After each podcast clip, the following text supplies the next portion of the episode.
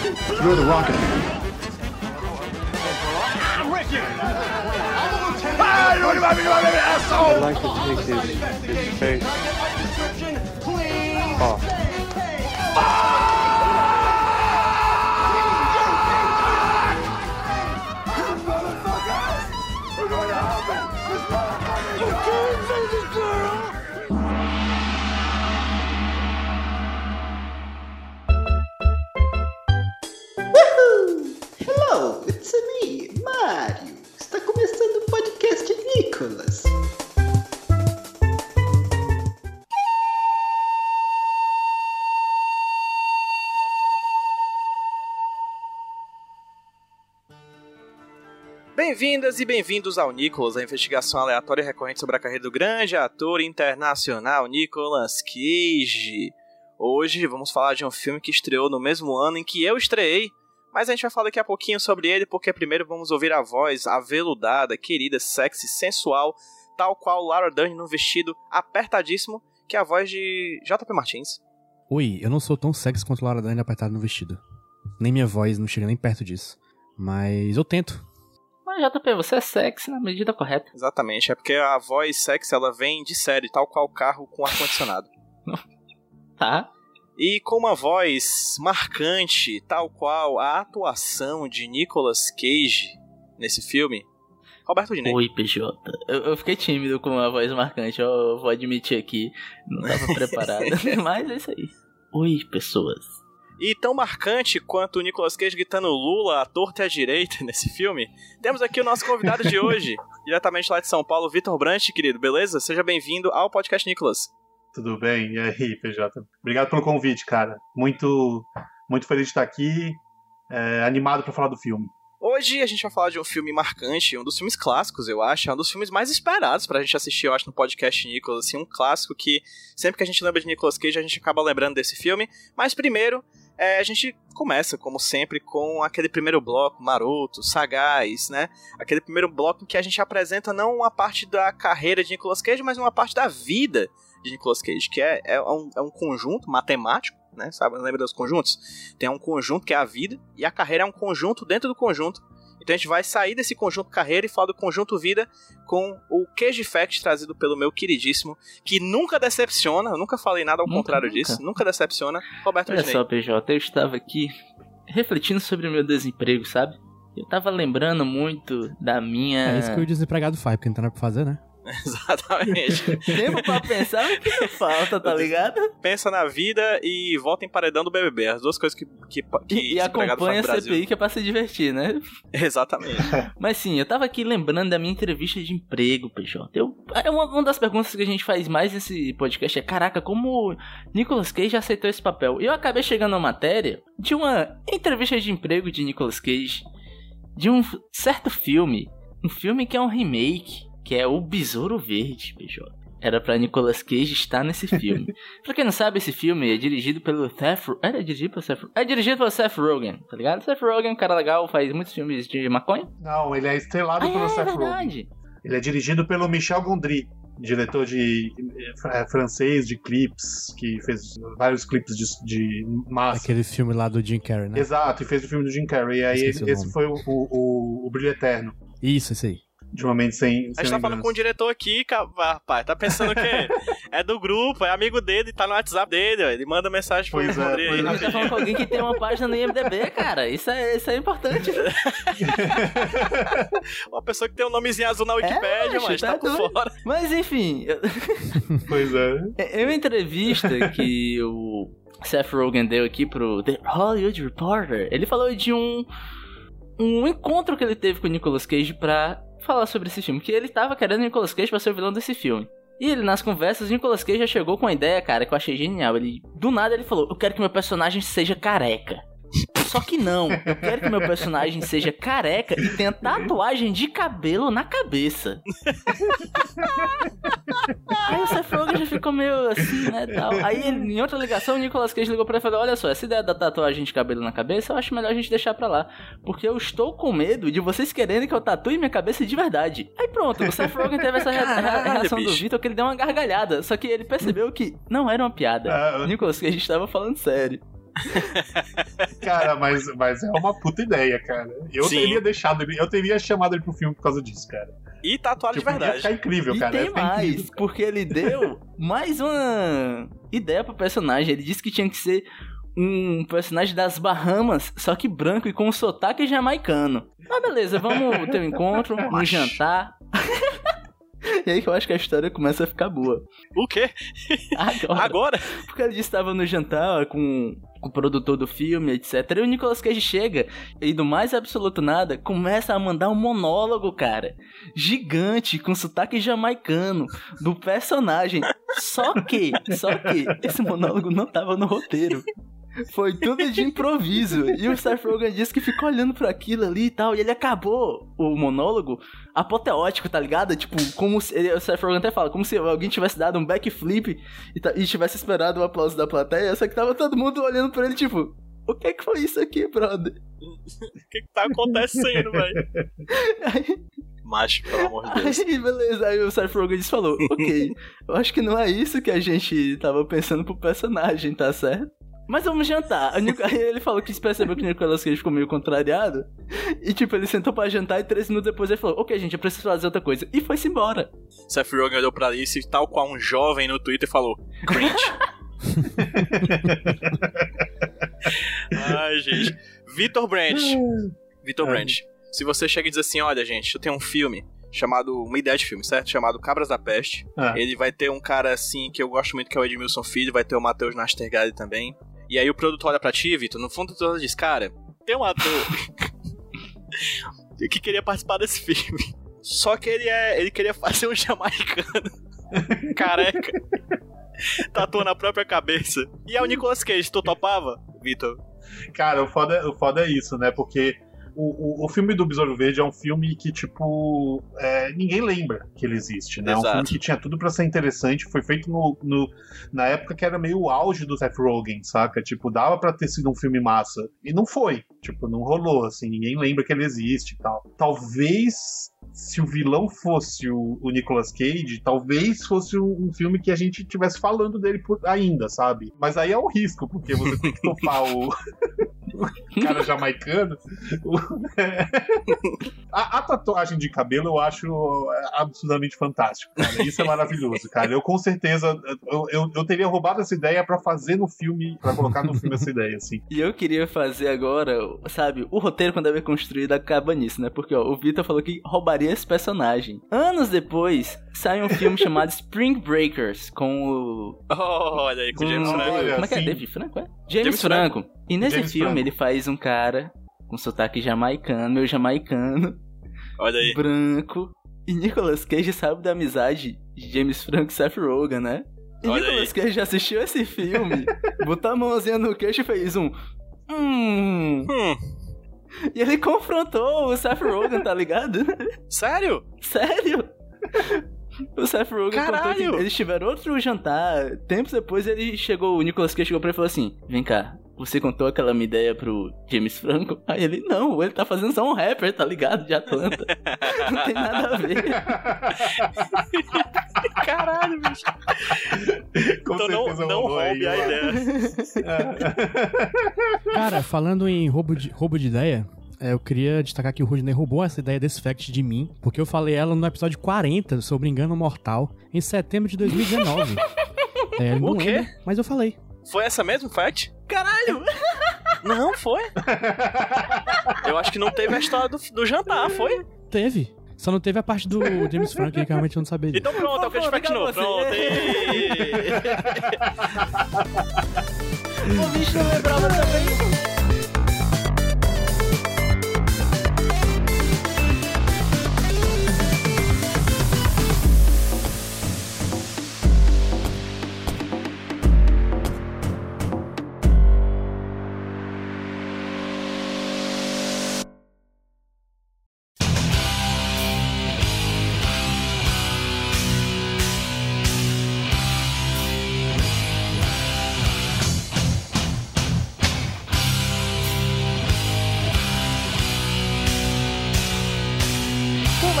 Começando o segundo bloco para falar sobre Coração Selvagem, filme de 1990, e dirigido por David Lynch e estrelado por Nicolas Cage, Laura Dern, William Dafoe, Dan Dave, Diane Ladd, inclusive Diane Ladd indicada ao Oscar de melhor atriz coadjuvante por causa desse filme. Um filme que é um filme do David Lynch, isso já traz uma série de questões junto com ele, falando assim umas coisas meio piradas, mas é um filme que bate diferente em quem é brasileiro, porque de tempos em tempos se fala a palavra Lula. Traz certas memórias na cabeça de quem nasce nessa nação. É, o filme é basicamente focado em dois personagens, o Sailor, que é interpretado pelo Nicolas Cage, e a Lula, que é interpretada pela Laura O Dern. Luiz Inácio Lula da Silva. Exatamente. É, que é interpretada por Pablo Vittar. e é um filme basicamente é um road movie de pessoas que se amam, fugindo de pessoas que querem matar as pessoas. Fugindo e fudendo, né? fugindo e fudendo, fudendo e fugindo. O jeito é dar uma fugidinha com você. Esse é um grande filme. Um filme que tem músicas dele, aquele, Ângelo, Badalamente, A Menina Inocente, que se envolveu com a De gente. novo aí, né? Sim, Toda vez que ele aparecer, ele vai ser ter essa piada. E vamos começar para as nossas impressões gerais, começando pelo meu amigo Roberto Ginei. Impressões gerais. Você estava afim de ver esse filme, Roberto Ginei? E depois que viu, o que Esse você talvez achou? seja o filme que eu mais queria ver no Nicolas. Porque eu sempre quis conhecer mais sobre David Lynch. Porque tudo que eu envolve David Lynch eu acho interessante, tá ligado? Eu sempre quis ver Twin Peaks, ainda não vi. Já sabendo da existência desse filme, eu tava muito afim. E eu não sei se eu gostei. eu acho que tudo Normal. que eu vi do David Lynch até hoje fica meio nessa zona nebulosa de. Isso tá sendo muito da hora ou tá sendo muito ruim, tá ligado? E o meu que não, ainda não me decidi se eu tô do lado que vai achar isso aqui muito bom ou muito ruim. Eu tô meio na corda bamba, que eu não sei meio o que achar ainda desse filme. Você sabe o que achar desse filme, JP Martins? Não Sei. Eu, eu acho que, que, assim, observando ele enquanto um filme, não, não me convenceu muito. Agora, enquanto um álbum de figurinha da Gangue do Lixo, eu acho que foi excelente. Porque ele, ele serve mais como uma vitrine de, de personagem bizarro do que como um filme, né? Isso. Eu, no começo, eu tava curtindo. Mas aí, ele foi... Continuou acontecendo coisas, né? O tempo todo. e era muita coisa acontecendo e, tipo, misturada com vários personagens novos sendo apresentados. E... Uma edição meio doida. E os personagens novos que eram apresentados iam embora no instante também. Aí eu acabei achando que ficou meio chato, na verdade. Deu uma hora de filme, já tinha acontecido tanta coisa. Eu, eu pausei pra ver se tava perto do final, tava na metade. Aí eu, putz, aí nessa hora eu meio, meio que bati o ponto, fui embora. E o resto foi só ladeira abaixo. E você, Vitor Brandt, o que, que você achou de Coração Selvagem? Cara, eu gostei muito. na, na verdade, assim, tipo, não. Serei eu? Não, não- eu não sou um cara que acompanha os filmes do David Lynch com muito, com muito afinco, assim. Eu não, a maioria deles eu vi uma vez, sei lá, acho que o único filme dele que eu vi mais de uma vez talvez tenha sido o, o Veludo Azul e o Duna. Os outros mais, mais recentes eu vi muito pouco. Eu não, eu não assisti essa temporada nova do Twin Peaks e tal. Mas é um cara que eu, sei lá, eu sempre fico bem intrigado com as coisas que ele faz. Eu gosto da, da, do jeito que ele filma e, e particularmente o que eu senti assistindo esse filme agora nesse momento assim foi uma coisa meio tipo de cara eu sou eu sou eu sou roteirista né? Então eu escrevo eu penso muito eu sempre fico refletindo muito sobre direção sobre roteiro. Meu, meu último filme Cabras da Peste é um filme bem convencional assim sabe? Bem arroz com feijão assim sabe? Do cinema não tem nada de muito muito muito novo ali assim. E eu acho que tipo às vezes me dá um, me entedia um pouco ver o quanto o, o, o cinema principalmente está virando uma coisa de fórmula assim sabe? Que as coisas são sempre muito certinhas você consegue prever os pontos de virada você consegue prever como que vai ser a história você consegue prever tipo quem é, quem é o vilão do filme tudo fica tipo muito previsível sabe se assistir um filme é, onde as coisas são consideravelmente imprevisíveis sabe onde você onde ele não tá respeitando muito nenhuma regra de narrativa, de direção, de. É tudo assim, tipo. Parte de, um, assim, de uma coisa convencional, mas vai pra outro lugar meio bizarro, assim. Tipo, pra mim foi massa assistir, saca? Tipo, era meio.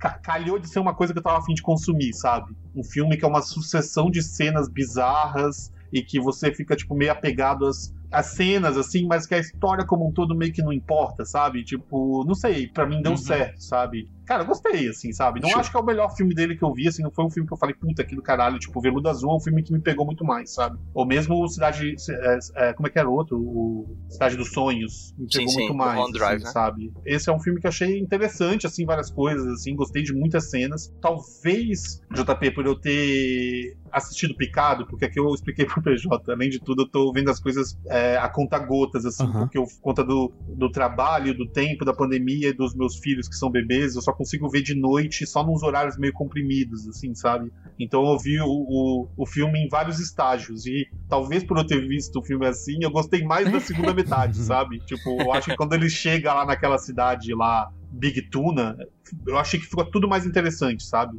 Diferente do Vitor, que já viu uma cacetada de filme do David Finch, eu. David Lynch, olha, já vim entrar com o David Aí é Finch. meu outro aí, ó. podcast. Aí é o outro podcast do Ju, Rude, ouça, é muito bom. É, minha filha número 3 ouviu e disse que é muito bom. É, eu nunca tinha visto nada do David Lynch. Melhor, vi Sim, assim, Industrial Symphony A Number gente One. viu junto aqui o PJ. Exatamente, exatamente. Eu pensava que não tinha visto, aí tal hora eu pensei, não, eu já vi mesmo. E é um projeto paralelo a esse aqui, né? Também é um projeto Sim. que, tinha, que tem a Laura Dern, que tem o Nicolas Cage por um minuto, mas tem, tá lá.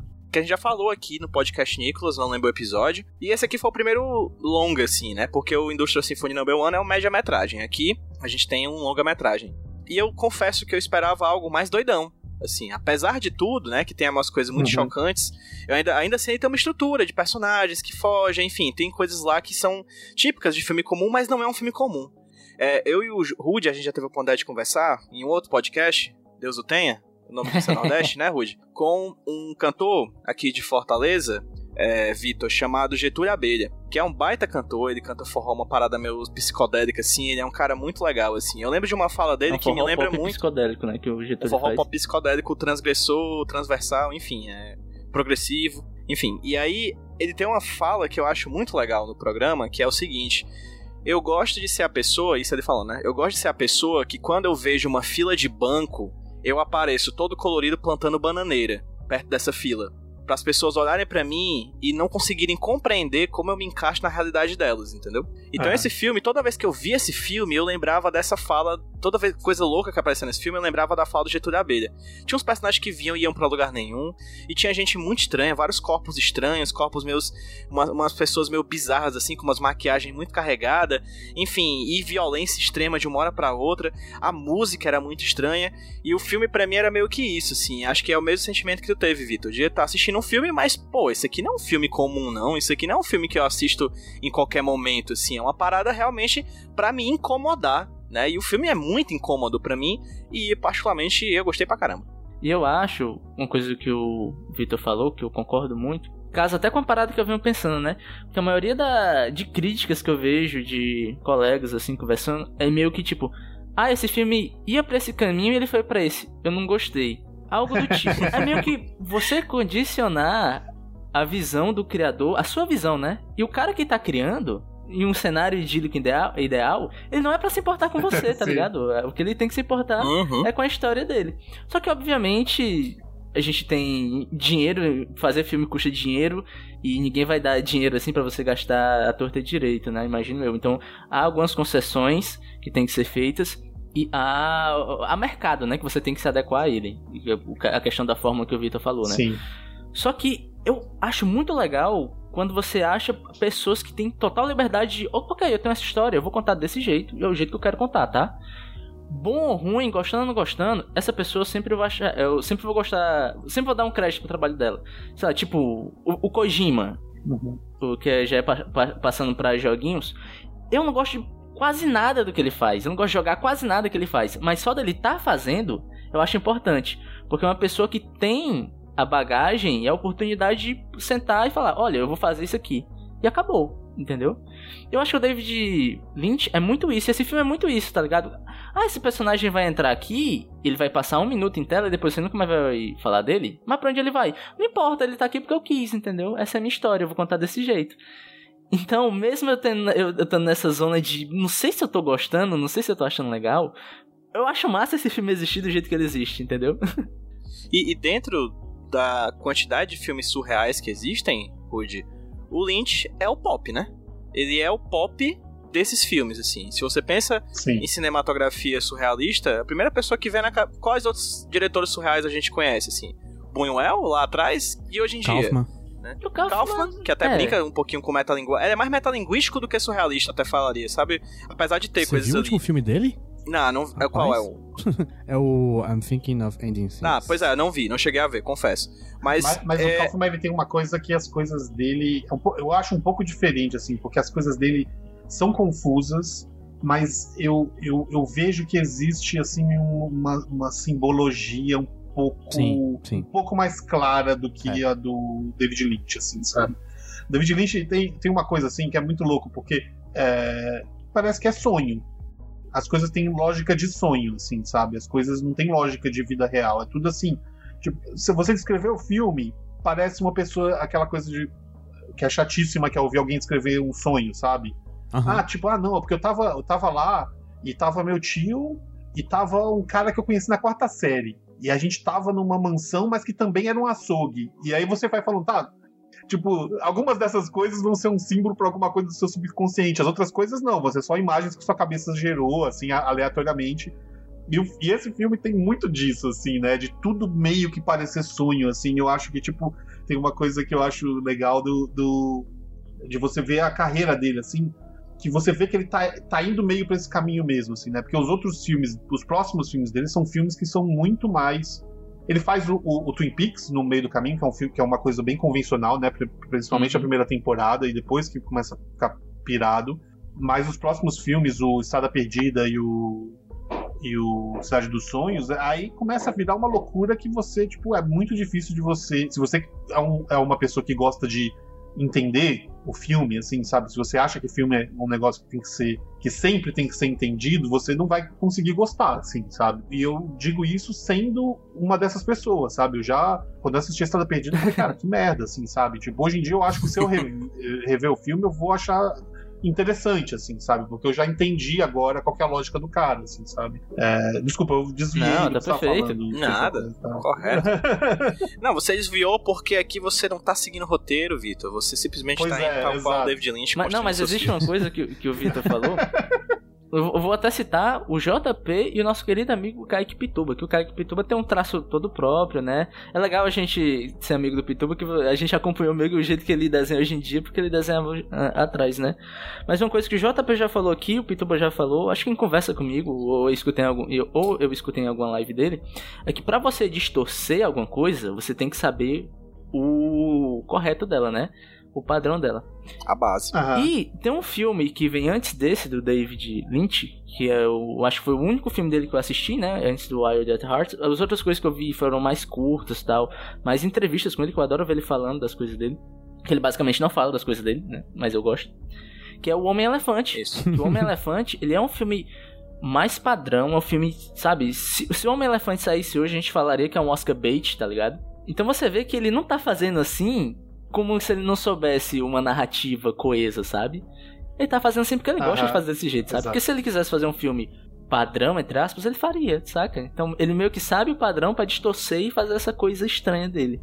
Isso que eu acho legal observar, assim, o trabalho do cara, sabe? Ah, pra mim, eu sempre falo em aula de roteiro, a melhor forma de você quebrar o prédio é saber a estrutura dele, né? Pra saber onde coloca as bombas, né? Onde coloca a Aham. dinamite. E é basicamente isso, assim. Ele sabe fazer filme normal. A questão é que ele não quer fazer filme normal. Se tornou um grande, um grande expoente, assim, estadunidense desse tipo de produção, né? JP, existe algo. Você falou que. Você falou que você não gostou muito do filme da metade pra frente, você meio que se desligou dele. É, fala um pouco mais sobre isso, assim, o que, é que você gostou e o que você não gostou da trama, assim, os atores, talvez, ou mesmo a fotografia, que a gente sempre fala aqui, o que é que você gostou do filme no final das contas? Aham. Não não é- quando eu digo que da metade pra frente eu meio que desliguei, não é que eu não gostei do resto do filme ou que a primeira metade era melhor que a segunda. É só que eu mesmo não tava mais ligado quando eu percebi o que, que era aquele filme, entendeu? Uhum. Eu, eu, eu, eu me desliguei dele assim, tipo, deixei pra lá. Mas assim, eu gostei ainda da, da coisa dos personagens estranhos. De ver aquela, aquela, aquele álbum de figurinhas. Porque eram, eram, eram criaturas muito interessantes cada vez que aparecia, né? Do nada aparece o William Defoe com Gendivite, do- com hora de filme, ele é muito importante, mas ele só aparece no- do meio pro final, né? Pois é, uma loucura, né, cara? Você vê o. o- você entra no IMDB do filme, ele tá tipo em quarto. É, é o quarta terceiro, posição sim, ali. é né? o terceiro nome que É o aparece terceiro na- nos que créditos, né? aparece e o cara, Sim. tipo, aparece no finalzão, assim, sabe? Mas é um personagem que chega chegando, assim, também, É. né? Tipo. Até Tem, demais. tem a, a história É, do, do primo da personagem principal, que é o Del, que é o cara que primeiro se veste de Papai Noel, depois enfia barata no cu. assim, Que é uma história que Normal. não precisa existir de jeito nenhum, mas tá ali porque que tá Deu ali vontade de porque eu não sei colocar, porquê. deu É. vontade. E, e, e, e é, e é interpretado pelo Crispin Glover, né? Sim, Que sim. é o sim, cara sim. que faz o, o. Pra quem não conhece, é o cara que faz o pai do. do McFly. o Marty McFly no primeiro De Volta pro Futuro. E que é um ator da mesma loucura, assim, que o Nicolas Cage, assim, talvez, sabe? Ele é um cara loucaço, assim, que ele é super do método, assim, sabe? Tipo, que se envolve pra caralho nos personagens dele, mesmo quando ele tá fazendo as panteras e tal. É, é, é, cara, depois procurei. É, é muito louco o- o- a história dele, assim, sabe? Porque ele topa fazer uns filmes pra pegar o dinheiro pra poder financiar os próprios filmes dele, que ele dirige. E diz que os filmes dele, que ele dirige, são filmes que ele não lança, que ele, tipo, lança em VHS, ele faz umas. Ah, Hoje em dia talvez não seja mais VHS, mas ele lançava em VHS, sei lá, e tipo, ia, ele ia exibindo nos lugares, assim, sabe? Tipo, faz uma exibição do filme, assim, você só, você só consegue ver o filme se você for numa exibição dele, ele não lança, não, não tem por aí, saca? Tipo, e é uns filmes de arte, assim, bizarríssimos e tal, que, tipo, que ele pira, ele topa fazer esses filmes é, é, é, blockbuster e tal, porque ele é um cara que, que é- ele é um ator que traz uma, uma, uma presença foda e ele, e ele tem uma- um, fí- um físico legal, assim, né? Então dá vontade de chamar ele pra fazer umas coisas. E ele topa fazer essas paradas por, pra financiar essas bizarrices que ele faz, sabe? Tipo, Nicolas o cara- É Cage. Nicolas. Cage indie, pô. Ele, ele literalmente começou a carreira com o Nicolas Cage Ah, no foi, eles verdade. fizeram juntos, que era aquele episódio piloto do, da série Best of Ah, Times. lou- Foi que massa, verdade. eu não sabia, cara. É um cara, cara, assim, tipo, não, não é um cara que. Assim, não é que nem o Nicolas Cage, que é um cara que vale a pena se aprofundar na vida do cara. eu já não tava pensando isso. aqui num podcast é um Crispin, tá ligado? Caralho, Crispin, bicho. Ou o Glover, que a gente fala do Donald Glover também. É, Danny Glover. Donald Glover. pois é, cara. Glover Teixeira. Crispin Glover.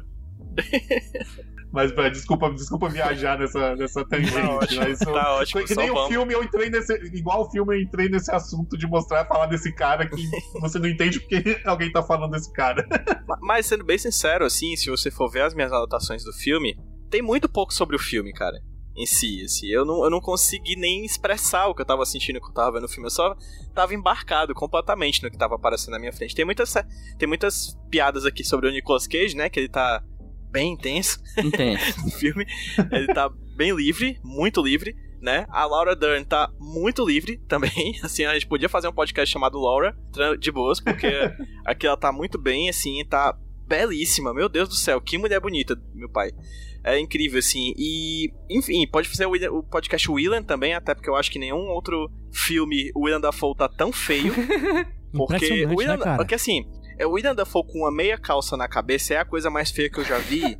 Porque em segundo lugar, é a coisa mais feia que eu já vi foi o William Dafoe sem uma meia calça na cabeça.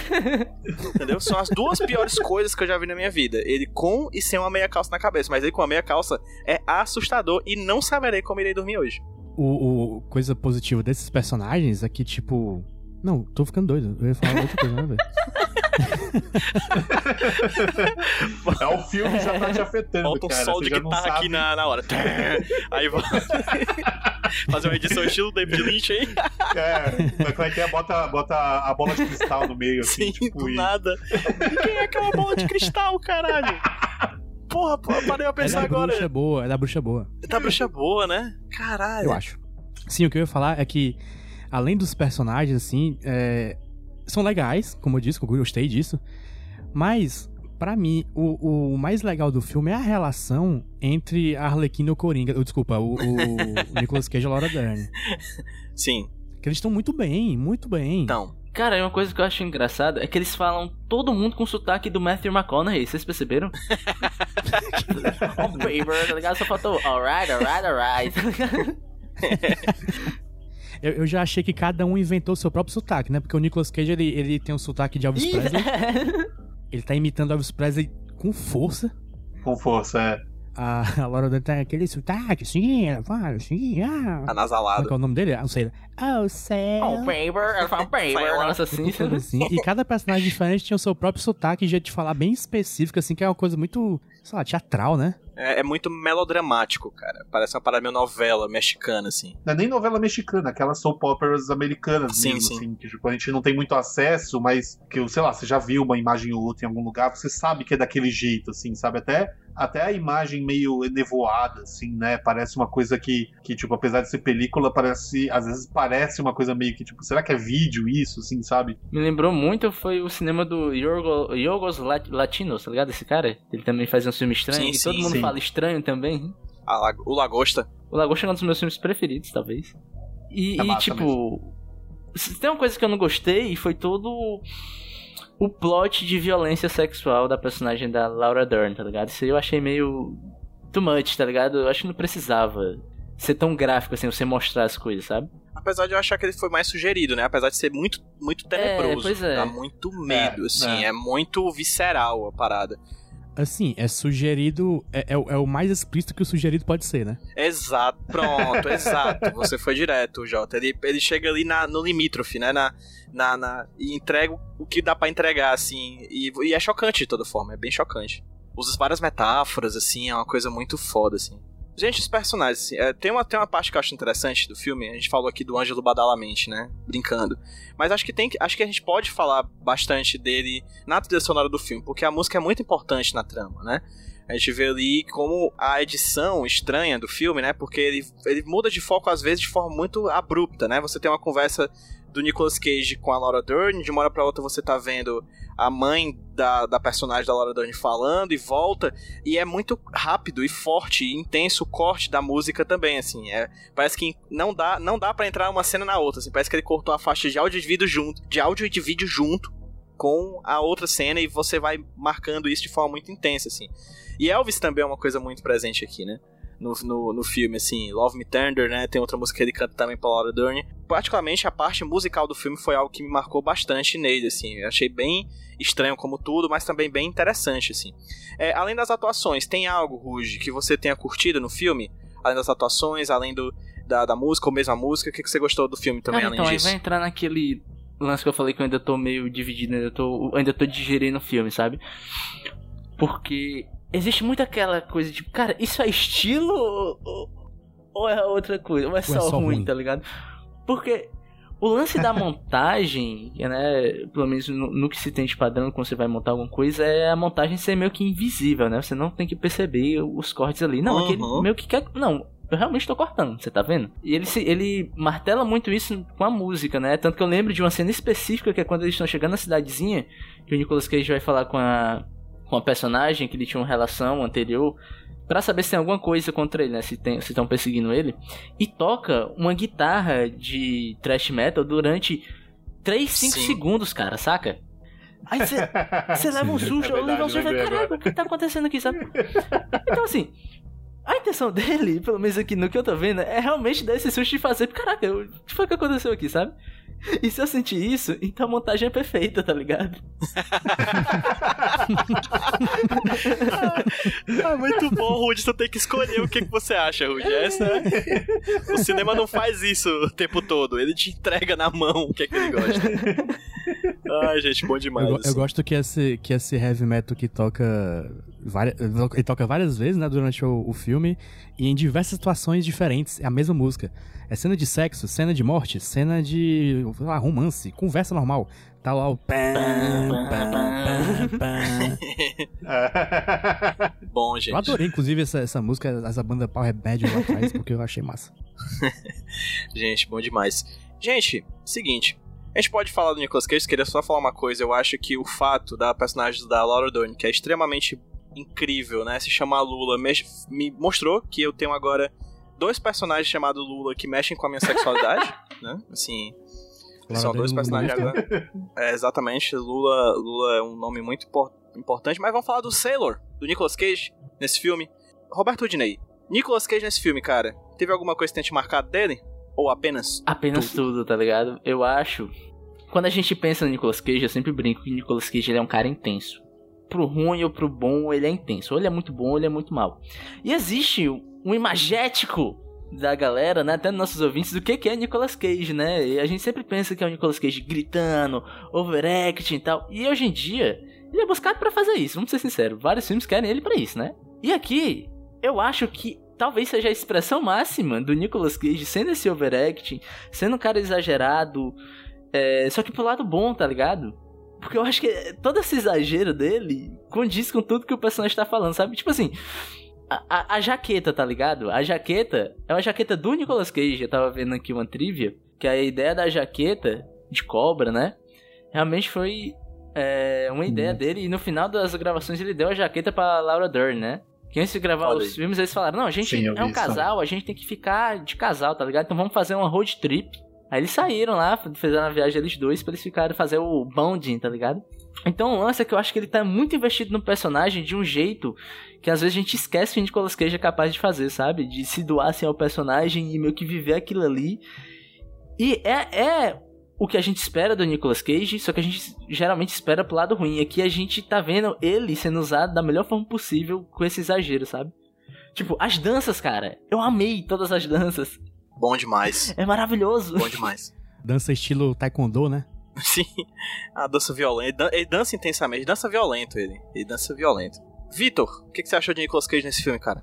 Cara, uma coisa que eu, que eu percebi assistindo assim é que, tipo, cara, é um filme. Você não lembra, né? Muita gente não lembra que o Nicolas Cage já foi galã, né? Assim, tipo, ele virou essa coisa do, do virou um ator que as pessoas lembram por causa da, da, da curiosidade, né? Mas ele é, é, é, um cara que em muitos filmes ele é o interesse romântico, ele é o galã, assim. E nesse filme ele de fato tá muito galã, né? Você entende essa coisa da, da, da Lula largar tudo para ir atrás desse cara, assim, sabe? Ele tá, ele tá muito bem nesse papel, assim, do, do de, de, de, galã mesmo, assim, né? Achei foda, assim, sabe? Gostei muito das coisas, das cenas dele cantando. As cenas dele cantando, achei as, as duas cenas muito boas. Cara, gostei muito, assim, sabe? Tipo, eu, eu vi uma, uma. Falando de trivia, eu vi uma trivia do. do, do eu fiquei, eu fiquei com um pouco isso na cabeça quando assisti o filme, assim. É, e tem uma trivia que confirmou um pouco do que eu tava pensando no, no IMDB, que ele fala que, o, que esse filme meio que tipo, ajudou ele a, a, a escapar do method acting, né? Do, do da, da, da, atuação do, de método, método, né? Tipo, e ele fala que as, as, os, o David Lynch é um cara que ele gosta muito de reescrever, assim, na hora as cenas, assim, sabe? Improvisar, mudar coisa na hora e tal. E, e também fala que os, os, personagens bizarros que tinham todos, que eles tinham que eram obrigados a contracenar com, fizeram ele sair um pouco do, do um pouco do método, assim, sabe? E ser um cara que, tipo, brincava mais na hora de atuar, assim, de, de improvisar e tal, não sei o que. E eu fiquei muito pensando, assim, sabe? Tipo, se não é esse filme que, tipo, é o, é o, é o, é o germe de tudo que ele veio a ser depois, assim, saca? Porque tem cara, assim, sabe? Tipo, se você pegar a, a, a, a, a filmografia dele, Tipo, e você vê esse filme, você fala, cara, talvez aqui tenha sido o começo, assim, sabe? De quando ele começou a, tipo, sacar que ele podia experimentar, que ele podia exagerar, que ele podia dar uns overacting às vezes. E... Porque, porque eu não sei, nos, nos filmes anteriores, se ele já tinha uma. Vocês que acompanham muito mais do que eu a, a, a filmografia dele, eu não sei se ele já tinha toda essa essa energia que ele tem ontem, hoje nos filmes anteriores. Tipo, porque eu me lembro no, Selvagem da Motocicleta, ele é bem, bem comedido, assim, né? Não aparece. Tipo, e, e sei lá, no, no Arizona nunca mais. É comédia, né? Dá um, é, rola um exagero, mas é uma comédia. É, enfim, tô viajando aqui, sabe? Tipo, mas, cara, achei que ele tá, é, achei que ele tá incrível. Os dois estão muito bem.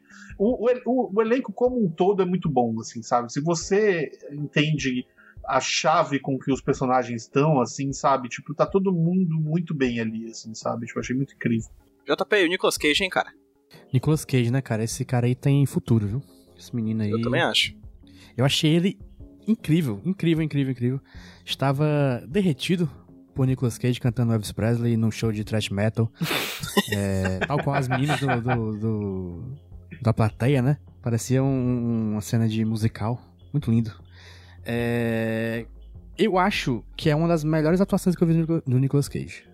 Atuação que eu digo assim, não sei se é ele enquanto bom ator, mas é ele enquanto Nicolas Cage uhum. ali, sabe? Uhum.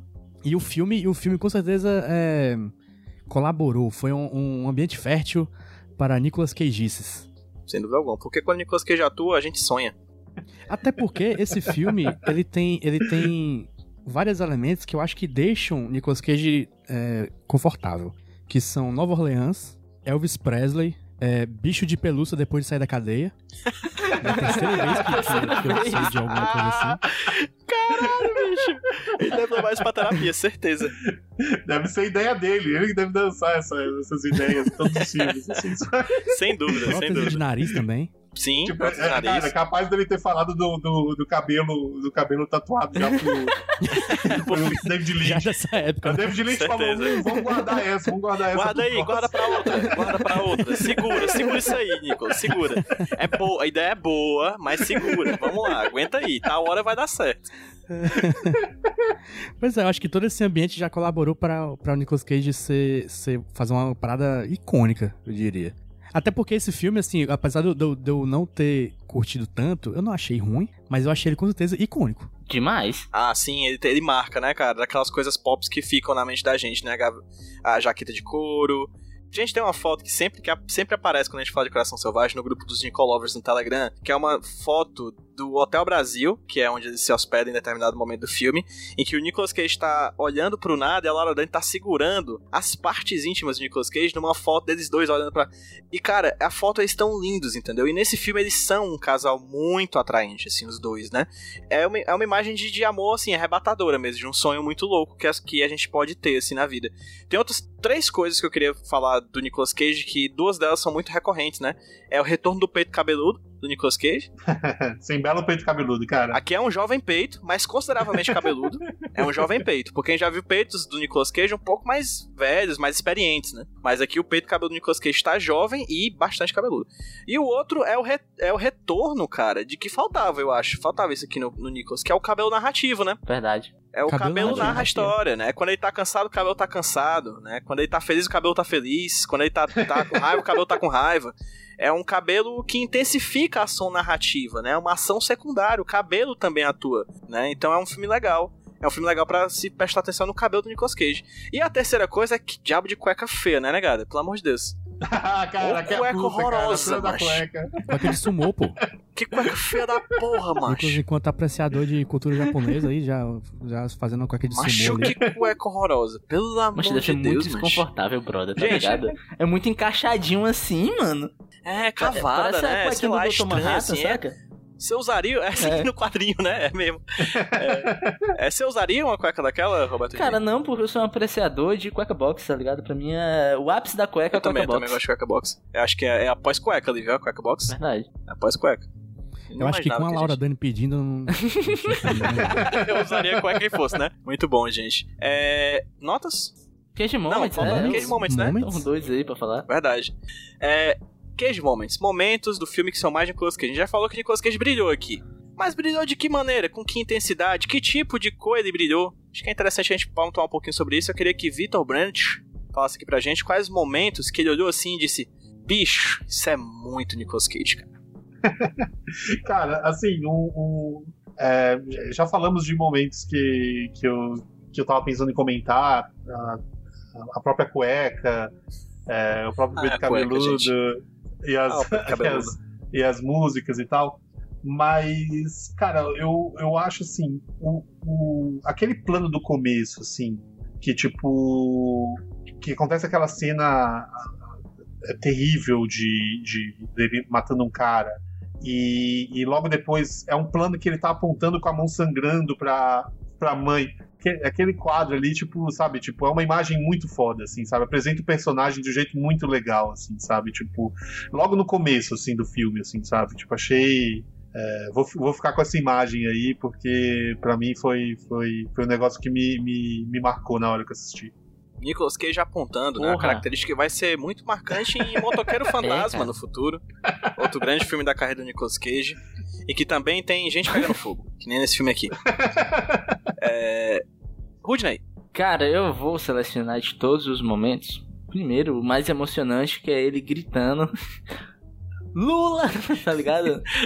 Lula livre, não. Lembra muito né, quando teve o famigerado movimento Lula livre pelo Benfica, onde as pessoas saíram para curtir e ficar bêbadas no Benfica, gritando Lula livre.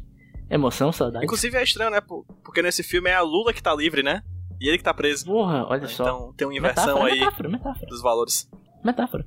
Mas eu gosto também, cara, sempre que ele fala da, da jaqueta, sabe? Bom, Nossa, demais. Como é que é? já lhe disse que essa jaqueta simboliza minha individualidade e crença na liberdade pessoal? Porra, bom demais, velho. Bom, cara. Bom, cara. E Bom. é isso.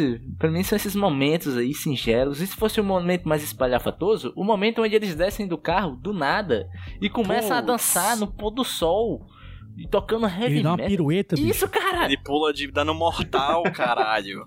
Pra fora do Eu nunca carro. vou fazer aquilo, velho. Eu quero meu carpado. cox, tá ligado?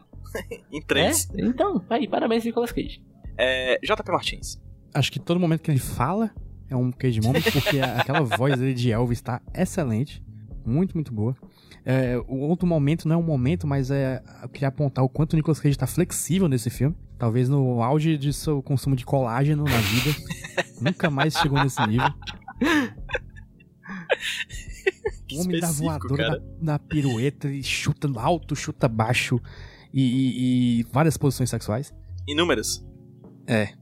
E é, acho que é isso aqui que eu tinha anotado. Ah, sim, a parte que ele corre em cima de carro, porque tem aquele filme Stolen que a gente viu, né? Que a gente É. apontou isso. Aqui tem que apontar aqui também, né? Não podemos ser hipócritas. Mas aqui foi muito melhor. Pois é. Exatamente. Que ele corre, ele corre até bonito, né? No Stone ele corre sim, feio. não corre feio nesse filme, né? Impressionante. Ele não corre feio, verdade. Desaprendeu depois. A gente também vai desaprender. tá hora. É, eu acho que as cenas de música, cara, que ele canta são todas muito boas. E o que me deixa cada vez mais triste, assim, porque a cada dia que passa que Nicolas Cage não lança um filme musical, o mundo fica mais longe da paz mundial, sabe? Ele A nunca gente- fez um musical? Ele Não. nunca fez um musical. Já Putz, houve cara. musicais em que ele não cantou, que foi exatamente o Industrial Symphony Number One, que é uma peça teatral, musical, experimental, mas ele não está lá cantando, assim, ele só aparece durante os primeiros minutos. Mas ele não canta, assim, cara, é com uma pena. É uma coisa que eu vejo desde. Eu, eu lembro de ter falado desde quando a gente falou sobre o Best of Times, né? Que foi a primeira aparição Sim. em audiovisual do Nicolas Cage, que eu falei, cara, ali já tá o Nicolas Cage dançando, já tá o Nicolas Cage cantando. Eu acho que ele seria um puta protagonista de um, de um, de um musical, assim. Eu ainda espero que dos 25 filmes que ele lança por ano, né? Só um deles seja musical. Me ouve, Nicolas Cage. Me ouve. Por favor. Notas! Vamos. Vamos dar nota. Nesse momento em que nós celebramos, né? Os algarismos de 0 a 10, a gente dá uma nota pro filme do Nicolas Cage, pro filme como filme e pro filme como filme do Nicolas Cage brilhar. E vou começar as notas com meu amigo JP Martins. Por favor, JP, qual a sua nota pro filme e pro filme como filme do Nicolas Cage? Pro filme, como eu falei, eu, eu gostei, mas não tanto. Eu achei que o roteiro é mais uma desculpa pra mostrar o álbum de figurinha do David Lynch do que qualquer outra coisa. A edição estranha acaba me, me despertando uma simpatia, né? Então eu tenho que botar um, um, um- um pontinho a mais. É. Porque ela, ela é ruim, digamos. Mas eu acho simpática. eu acho legal ele fazer aquilo. É, Eu só queria entender um pouquinho mais de Mágico de Oz pra ver se eu perdi alguma coisa né, nas referências do filme, que é o tempo inteiro falando de Mágico de Oz. É, mas, enfim, né? Não, não, não assisti, problema meu. É, pro filme eu dou 7. E pro Nicolas. Cage, como já falei aqui, uma das melhores que eu já vi, 10. Porra, perfeito. Boa. Se falasse de um menino maluquinho, a gente até entendia, né, Jota? Pois, Uma turma da Mônica, até um tio Patinhas. um, um Dudão, Mas é- Um um tudão. Dudão. Um Smilinguido. Os milinguidos. Se tivesse uma, uma, uma, uma aparição da Lilica Repelica e do Tigo. Tigre, aí eu entenderia, mas Mágico de Oz não é comigo, não. 1990, um show da Xuxa. Um dengue É, do show da Xuxa. Sim. Um dengue. Rudney, por favor, faça a nota Olha, aí. minha nota pra esse filme vai ser um 8 de novo. Boa. Eu acho muito legal que um filme tipo esse exista e eu sempre que eu vejo filmes assim eu gosto que eles existam, sabe? E é uma coisa que a gente não falou que assim, a gente falou, né, que o filme é basicamente pessoas andando de carro e transando adoidado, né? São muitas cenas de sexo. Mas eu acho legal, eu acho bonito as cenas de sexo, primeiramente, e existe até um certo significado, né? Porque meio que o sexo pra personagem da Laura Dern, pra Lula, é uma coisa ruim, né? O jeito que ela foi Enfim, ela tem um trauma com isso, isso é claro. Uma coisa bem violenta, até que é o ponto que eu fiquei meio assim, né? Causa da grafia. Mas eu acho legal ela falar que com o Nicolas Cage ela se sente bem é, estando com ele e ele, ela se sente confortável em estar transando com ele, né? O jeito que ela verbaliza isso eu acho interessante, né? Ela fala como se o pinto dele estivesse falando dentro dela. Bonito, né? Pelo menos pra mim não me pareceu algo sendo jogado só pra mostrar uma mulher nua. E se ela tá nua é porque ela se sente confortável do lado do cara que ela gosta, sabe? E obviamente talvez existe algum problema nisso que eu não esteja identificando, né? Mas eu acho legal você ver que ela se sente confortável e se sente livre em estar tá tendo prazer com aquele cara, né? Que eu acho que meio que numa relação sexual, no final das contas, isso é a coisa mais importante, né? Todo mundo tá feliz. E meio que ela, com ele, ela consegue ficar feliz, né? Essa parte da vida dela é, saciada, vamos colocar assim. Eu acho bonito isso, de verdade. Então, é isso pro Nicolas Cage, cara. 10, sabe? Teve um. É o quê? Te, teve um, um, episódio passado que eu falei: Ah, nesse filme a gente não vê tanto o Nicolas Cage, isso é bom. Aqui a gente vê o Nicolas Cage até demais, e é maravilhoso. Perfeito, perfeito. Vitor Brandish, por favor, nota do filme e nota do filme como filme do Nicolas Cage. Cara, vocês são muito. Como é que é? Vocês são. Vocês é, dão notas muito boas. Achei que vocês iam ser um pouco mais cruéis com o filme. Eita. Não, com esse porque... filme não. Aqui não precisou. Não, porque, porque assim, tipo, no, no, no, meu parâmetro de notas, assim, tipo, eu daria um 7 pra esse filme, assim, sabe? Mas não, não, não, achando, não um 7 porque eu achei ruim, assim, mas porque se eu colocar o filme comparado com outros, outros filmes do próprio David Lynch, assim, tipo, teriam outros que eu, que eu daria 8, 9 ou até 10, sabe? Então esse ficaria ali meio no 7, assim. Como o filme do Nicolas Cage, eu acho que é, que é 10 mesmo, cara. Tipo, acho que é um filme que é, que é a cara dele. É um personagem que é a cara dele, que ele tá mandando super bem, tá, tipo, tá magnético, tá bonito, tá, tá interessante. Muita, muitas características para falar, assim, né? E ele tá aproveitando todos os momentos, assim, sabe? Tá cantando bem, tá é, transando bem, tá tudo, tá tudo certo ali. sim, sim. É, tipo, então não tem, não, não tem muito o que falar. Porra, assim, e o Vitor falou uma tipo, coisa certa, viu? Que a gente já viu o Nicolas Cage transando feio, viu, Vitor? Porra! Transando feio.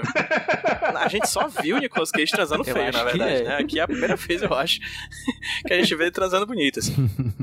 Então, é, cara, como filme, eu gostei pra caramba, de verdade, assim. Até o que eu achei o estranhamento eu comprei demais, assim. É um filme que eu já tava esperando, inclusive, que fosse mais puxado, né? A gente até discutiu aqui, né? O motivo de que ele não foi ainda tão pra, pra loucura, que ele foi para o David Lynch, né? Não foi tanto pra loucura, e que ele vai alça esses novos voos cada vez mais psicodélicos nos próximos filmes que pretendo ver em breve, né? Sim, o mas... PJ, mas aproveitando aqui antes de você dar sua nota, assim, qual Manda. que. Pra, cada um de vocês, qual que é o momento mais bizarro favorito do filme? Assim? do filme, putz. Cara, a mãe pirando e se pintando de batom, brother. Putz, essa é boa. Progressivamente essa é ela é vai ficando é mais pintada de batom e no final tem um close que ela tá vermelha. Eu falei, caraca, brother. Peraí, a, minha, a minha favorita a minha favorita, que é tipo, é, é, uma bizarrice que você fala, cara, isso não faz o menor sentido, e depois você fala, não, isso faz o total sentido. É quando eles estão num bar e chega um cara para falar, o cara começa a, a, a tipo, fazer. e aí a voz dele é tipo distorcida. Assim. É. Tem voz de alvos e, esquilos, e, né? e aí você fala, cara, mas que bizarrice. Mas assim, cara, tipo, me passou a sensação perfeita de você estar tá num bar com alguém e chegar um bêbado e querer falar com. É, é meio, é meio aquilo. É meio assim, chega um bêbado que você não conhece e quer falar contigo. E, cara, tipo, não quero estar tá ouvindo essa voz, esses barulhos não estão não tô registrando, você, tá, você fica só olhando e dando aquela risadinha meio tipo, é, não, sim, total, é, saca? Tipo, e o bêbado continua falando, falando, falando, e tipo, é só um ruído, assim, sabe? Tipo, mas achei maravilhoso, maravilhosa essa cena. Assim, tipo, sabe? na vez que a gente tava num bar e um bêbado deu um cheiro no cangote do JP do nada. Foi. É mesmo. Foi essa a sensação, Jota? foi, foi tipo isso aí. Com uma, com uma bizarrice, com uma bizarrice ele conseguiu passar totalmente a sensação que você tá num bar e chegar um cara incômodo, sabe? Tipo, achei maravilhoso isso. Muito Meu bom, Deus. gente. É meu, é meu parecido aqui quando a, quando a gente tava nos bares ali do Mayfair que apareceu o, o cara vestido de Homem-Aranha. Né? Sim, do nada. Eu, eu acho que a cena mais estranha, não vou dizer nem bizarra, mas a mais estranha para mim, que ficou muito na minha cabeça, que foi a primeira que veio na minha cabeça quando você perguntou isso, Vitor. Deve ter outras mais estranhas, mas a que me marcou foi aquela cena que eles estão naquele hotel furreca, assim, com aquelas, aquelas várias pessoas estranhas conversando, todo mundo. Inclusive um ambiente muito nocivo, assim, eu tava com muito medo pela Laura Dern naquele momento. É, e ele, o cara disse que tá rolando um filme pornô texano. Saem três mulheres nuas, né? Mulheres grandes, né? Aham. Mulheres gordas grandes, nuas, mas tem dois caras que aparecem, não sei se vocês lembram, de paletó e olham pra eles. Aí corta, o Nicolas Cage vai, o Nicolas Cage e a Laura vão pro quarto, eles olham pro lado e os caras estão, tipo, muito perto, é no quarto vizinho. E eles estão só olhando. E eu penso, pronto, esses caras vão, vão matar, mas eles nunca mais aparecem. Eu fico, caralho, quem são essas pessoas, cara? E eram caras muito estranhos, simplesmente olhando. E isso ficou na minha cabeça É, até cara, agora. é aquilo que eu falei, aquela sensação de pesadelo, de sonho, É, assim, sabe? Tem exato. umas, umas figuras que ele usa só pra te deixar incom- incomodado mesmo, assim, sabe? E o fato, de, e o fato deles não voltarem mais te deixa ainda mais incomodado. Porque a sua cabeça quer fazer, criar uma lógica, assim, ah, é, eles não estão lá pra matar, esses caras são da gangue, não sei o quê. E aí, Mas são não. São caras estranhos. e esses caras são os caras mais estranhos que eu lembro que ficaram pra mim no filme, assim. E tu, Jota? Não, eu ia falar do, da parte do, do assalto ao banco, né? Que, que os caras levam um tirambaço Putz! na barriga e na, e na mão, e um cara tá. Eles, e depois quando passa a cena, eles estão procurando a, a mão do outro, né? Que o cachorro tá Do levando. nada! O cachorro E eles tá tão indo de embora com a mão. Porra, Eles estão de boa, eles estão completamente ensanguentados com uma mão de boa. Pô, cadê minha mão aqui, porra? porra, eu queria um universo compartilhado com a história dessa mão, ó. Aquele Bom. filme Perdi Meu Corpo, né? A continuação desse. Exatamente. E Família Adams também tá ali juntinho. Sim. Gente, muito bom, muito bom. Temos nota, JP? Não, porque tu nunca deu nota pro filme, PJ. Dei não pro filme, cara. Dei nota 9, não. Nem, nem pro Nicolas Cage. Não. Porque dei nota agora. Dei nota agora. É Porque você não viu. Que eu criei o roteiro e escondi essa informação. Mas é nota 9 pro filme. E pro Nicolas Cage é 0, cara. Mas aí tu bota um na frente. Entendi. Média do filme 7.7. Honestíssimo, achei. Não vou contra, não, não me oporei. Agora, a nota, a média de Nicolas Cage, eu vou fazer a conta de papel, 10 mais 10 mais 10 mais 10, dividido por 4, dá o quê? 10! Dezão. Dezão. Olha Nota só. bonita. Eu diria, Gil do Aí, Vigor, dezão. Brasil! O Brasil tá lascado. A gente não, porque a gente viu um filme bem legal, com uma atuação excelente de Nicolas Cage. E aqui a gente pede até desculpa pro Vitor, né, por ter chamado ele pra um filme bom. E aí a gente posteriormente vai chamar você É, pro não, filme não ruim é do também, nosso tá? feitio, não é do nosso feitio. Não é do nosso É. feitio. A gente não costuma fazer isso, mas deu sorte. Cara, deu sorte. Ah, pode, pode chamar que eu, que, eu, que eu topo com certeza.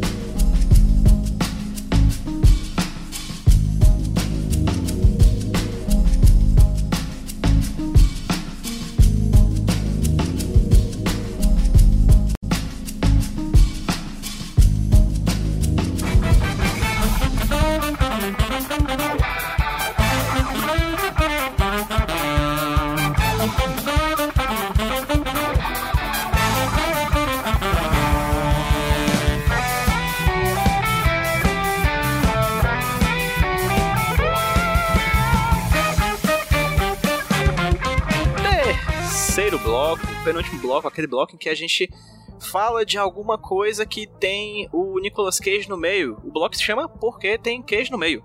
E hoje quem vai indicar alguma coisa porque tem Cage no meio é o JP Martins. Por favor, JP, me fale uma coisa aí que tem um Cage no meio. Por favor. Então, PJ, é, Nicolas Cage tá aí desde sempre, né? Desde que o mundo é mundo, ele tá aí sendo ele, fazendo as coisas dele. E desde que a internet é internet também tem conteúdo sobre o Nicolas Cage, né? Eu achei aqui no YouTube um vídeo de 2012 Nossa. chamado, é, em inglês, Encontre o Homem Dentro da Fantasia de Nicolas Cage. Que no caso aqui é, é uma matéria que, um Meu programa Deus. chamado Starfix. E ele tem uma entrevista ex- exclusiva com um homem que encantou audiências pelos últimos 30 anos, é, interpretando o, o deliciosamente maluco fantoche muito. é, Oversight, como é que é? Fantoche grande demais do Nicolas Cage. o que, macho? É o que, JP? É um sketch, é um sketch que finge ser um programa de tipo TV Fama. Que vai entrevistar o, o, o ator que interpreta Hã? Nicolas Cage, que é um cara chamado Glenn, Glenn so, Sosiak, que é um cara que participava do. Que, que é. Como é que chama? Fa- Fanto, como é que é uma pessoa que faz. Fantoches? Não sei o nome do. Puppeteer, essa porra aí. Titereiro? Titereiro? Sei lá. Titereiro, Titereiro. titereiro. É que ele, ele é o cara que tá dentro da fantasia do Nicolas Cage, assim, há 30 anos, e, e só percebeu que é um personagem que agrada adultos e crianças, e ele só enlouquece mais e mais a cada papel. E é isso aí. E é um, é um sketch Caramba. legal, assim, então uns dois, menos de três minutos, que é do canal do The Onion. Massa. Que E é isso incrível, aí, eu vou mandar um incrível. aqui. Eu, eu- eu gosto que ela, Manda. termi- ela termina com uma curiosidade de, de- curiosidade de celebridades, né? Aí dizendo assim, é hoje é o aniversário de 33 dos filhos de Nicolas Cage. Do, de, desculpa, desculpa. Hoje é o aniversário de 33 dos filhos de Angelina Jolie. Eles, eles todos nasceram da sua sacola de ovos há 4 anos atrás. Caralho.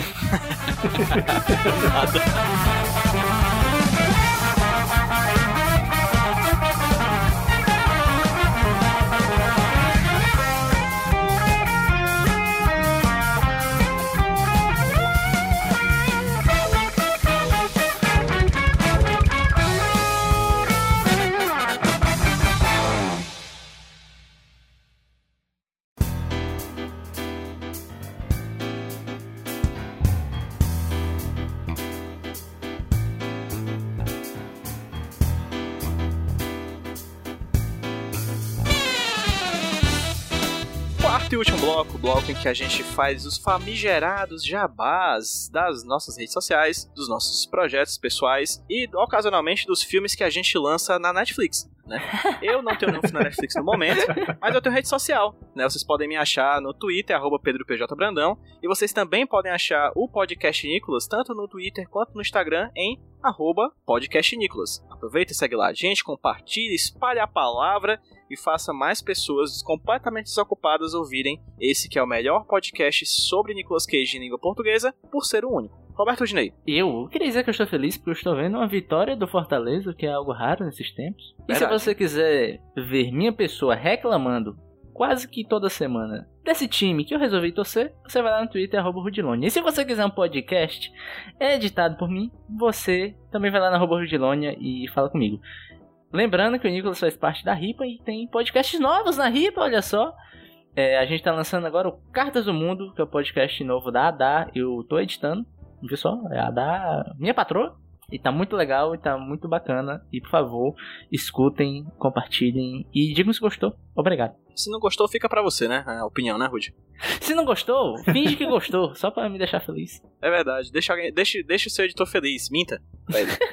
Vitor Brandes, as pessoas que querem conhecer um pouco mais sobre o seu trabalho, você que de nós todos aqui com certeza é a pessoa mais influente, a gente trouxe você pra gente ficar famoso, na verdade. Estamos aqui terceirizando a fama. Cara, Pacho, não você vai que é um certo. grande diretor, um grande diretor, uma pessoa que lançou o blockbuster da Netflix, então por favor, onde as pessoas conseguem encontrar você e seu trabalho. Cara, é arroba Vitor Brandt no, no, no Twitter e no Instagram. O, e o, assistam Cabras da Peste no Netflix, na Netflix, né? Que tá, tipo, tá aí ainda, vai ficar lá pra sempre, talvez, enquanto existir a Netflix. Vocês podem assistir, comentar comigo, falar se gostaram.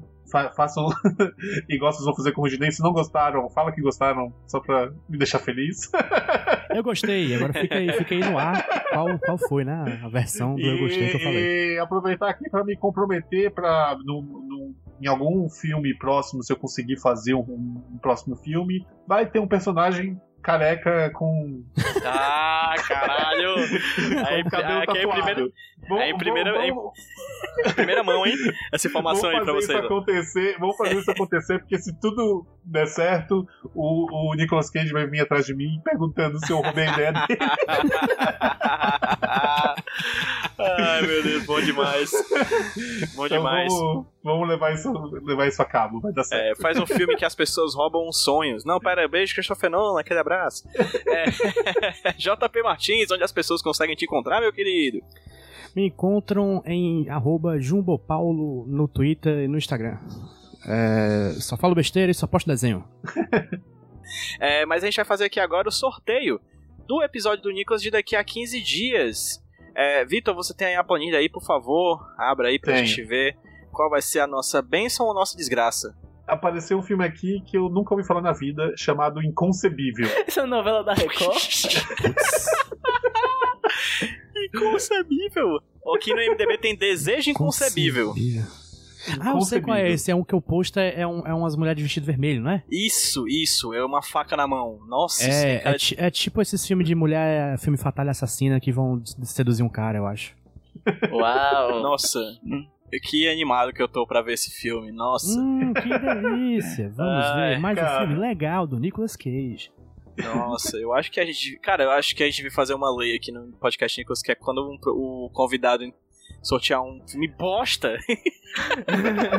o convidado tem que vir pra cá e passar esse agruno com a gente. Não, não, não, não, cara. Brincadeira, Vi, não vou fazer isso contigo, Não, não. fa não faça isso comigo, cara. Não faça isso Querido. comigo, cara. Vitor, muito obrigado pela sua participação aqui no podcast Nicolas, meu querido. Foi muito divertido, valeu de verdade. Até a próxima, viu? É o primeiro convite de vários. Muito obrigado, mas posso só falar uma coisa desse filme Pode. que eu Ah. sorteei sem querer? É, tipo, Ok. o diretor do filme, chamado de Jonathan Baker, entrou, entrou no MDB pra, pra ver ele aqui. Não sei se, se vocês vão fazer isso no próximo episódio, mas já fica essa. Ele começou. A fama dele começa sendo um participante do Amazing Race. Lembra aquele reality show que é uma corrida de. de de provas e tal, tipo, aqui no Brasil não sei se chegou a estre- estrear, mas ele é um cara Ou que seja, participa de reality shows. Ou seja, daqui a alguns anos a gente pode estar vendo. um- A pode estar vendo o filme do Gil do Vigor, É tipo Gil do Vigor. O filme da Juliette. É tipo o Gil do... Exato. Não, é, Filme pior, é, tipo, é tipo Arcrebiano deve dirigir o filme. Tá limite. Tipo o filme do Vitor Aí, ó, Hugo, já, fi- já ficou mais interessante, né, cara? Tipo, o filme da Rafa mesmo. Kalimann. Nossa senhora. Vem Obrigado, aí. Vitor. Obrigado, Vitor. Obrigado, Vitor. Valeu, Maravilhoso, Vitor. maravilhoso. Muito obrigado. Valeu, gente. Até a próxima. Tchau. tchau, gente. Até mais.